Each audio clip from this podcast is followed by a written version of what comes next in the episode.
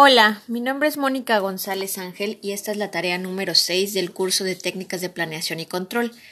El tema es gestión de calidad total, en el que se describirán los siguientes temas procesos y desechos, método FIFO, procesos para identificar problemas, just in time, satisfacción del cliente. La calidad total es un método global en la gestión eh, relativa a la calidad que se concentra sobre la respuesta a las necesidades del cliente y sobre los objetivos organizacionales. Es una estrategia de gestión orientada a crear conciencia de calidad en todos los procesos organizacionales. Eh, pues en realidad la importancia, o sí, su mayor importancia eh, es que eh, bueno, tiene como idea final el obtener los beneficios para todos los miembros de la empresa. También, eh, pues no solo busca fabricar una producción, un, producto para venderlo, sino que busca la mejora en las condiciones del trabajo y en la formación del personal. Los procesos y desechos. En la búsqueda de la calidad total existen diversos procesos y pasos a seguir, y uno de ellos es el evitar la las pérdidas monetarias. Algunos de los costos de calidad más usuales son eh, trabajos de reelaboración, eh, un doble ensayo o el doble hacer las cosas, un tiempo de paro, pérdidas de rendimiento, gastos de disposición, costos por fallas externas, atención de reclamaciones, material devuelto, gastos de garantía, concesiones y los desechos. Los desechos eh, pues se refiere a la pérdida neta en mano de obra y materiales resultantes de defectos que no pueden ser utilizados ni para eh, ni reparados económicamente. Entonces, eh, esto habla de que no se puede reutilizar para nada eh, si hubo un error, si eh, la calidad eh, falló o algo, no hay manera de rescatar esos insumos, entonces pues es pérdida total para la empresa, tendría que reinvertirse nuevamente. a esto se refiere la parte de los desechos. El método FIFO. El método FIFO es un método de, método de valoración de, de inventarios que valora la existencia las existencias vendidas al precio de las unidades más antiguas. El FIFO se, trata de un método contable muy útil a la hora de calcular eh, el valor de un, de un inventario.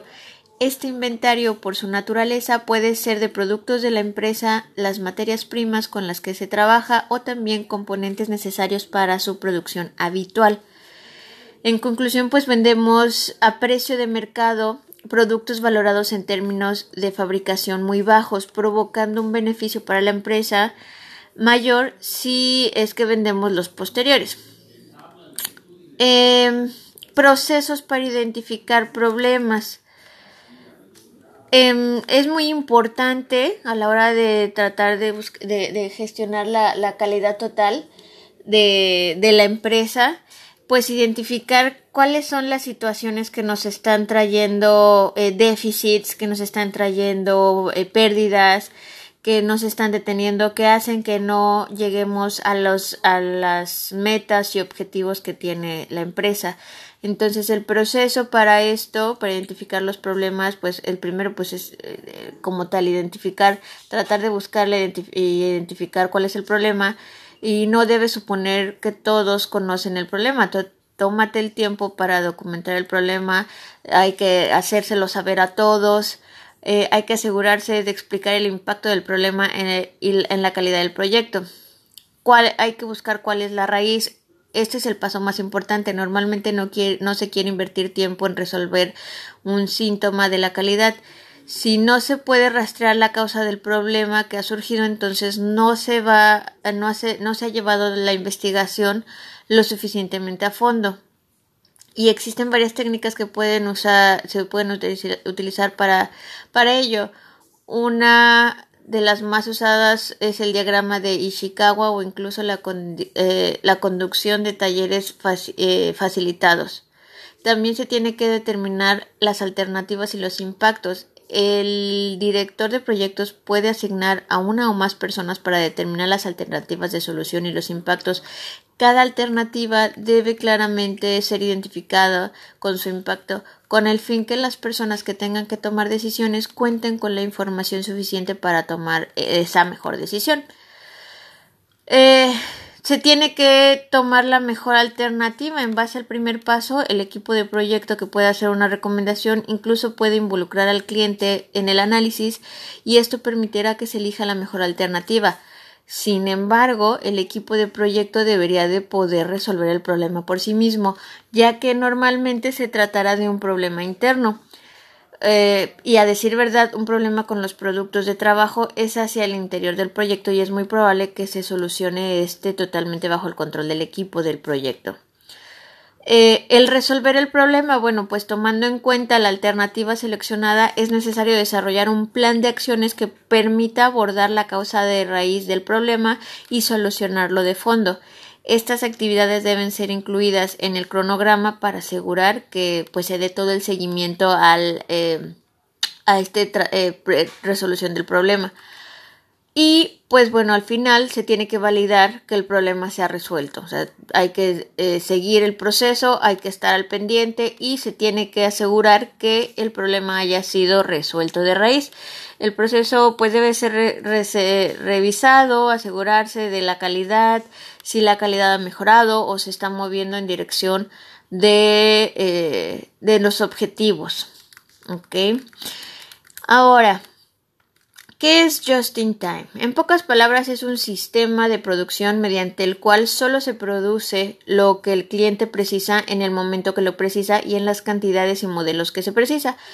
Todo esto con la mínima gestión posible, o sea, solo lo necesario, sin tiempos muertos ni actividades que no agreguen valor al producto y con un inventario casi nulo tanto de materia prima como de productos en proceso y de productos terminados. Generalmente un sistema just in time está compuesto por una serie de procesos ininterrumpidos y consecutivos distribuidos físicamente de manera estratégica para minimizar tiempos y traslados innecesarios contrariamente al modelo push de empuje de las cadenas de montaje típicas en donde se fabrican productos que permanecían en inventario hasta que el cliente lo precisara, en el sistema Just in Time utiliza el modelo pull de arrastre, en donde el cliente con su pedido establece la necesidad real, no se produce de más, eh, y no está parado ahí la materia prima o el producto.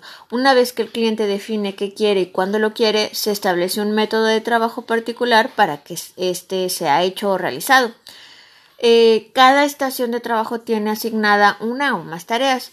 Y uno de los grandes secretos del Just in Time es que tanto los trabajadores como la maquinaria son ah, altamente flexibles y adaptables al cambio. Y el último punto a tocar es la satisfacción del cliente, que se define como la percepción del cliente sobre el grado en que se han cumplido sus requisitos aclarando además un aspecto muy importante sobre las quejas de los clientes. Su existencia es un claro indicador de una baja satisfacción, pero su ausencia no implica necesariamente una elevada satisfacción del cliente, ya que también podría estar indicando que son inadecuados los métodos de comunicación entre el cliente y la empresa, o que las quejas se realizan pero no se registran adecuadamente, son ignoradas o que simplemente el cliente insatisfecho en silencio cambia de proveedor. También resulta aceptable definir a la satisfacción del cliente como el resultado de la comparación que de forma inevitable se realiza entre las expectativas previas del cliente puestas en los productos y servicios y en los procesos e imagen de la empresa con respecto al valor percibido al finalizar la relación comercial. Al considerar seriamente cualquier, eh, cualquiera de las dos definiciones, surge con nitidez la importancia fundamental que tiene para una organización conocer la opinión de sus clientes, lo que le permitirá posteriormente establecer acciones de mejora en la organización. Y es así como concluye la tarea 6 de esta materia. Gracias.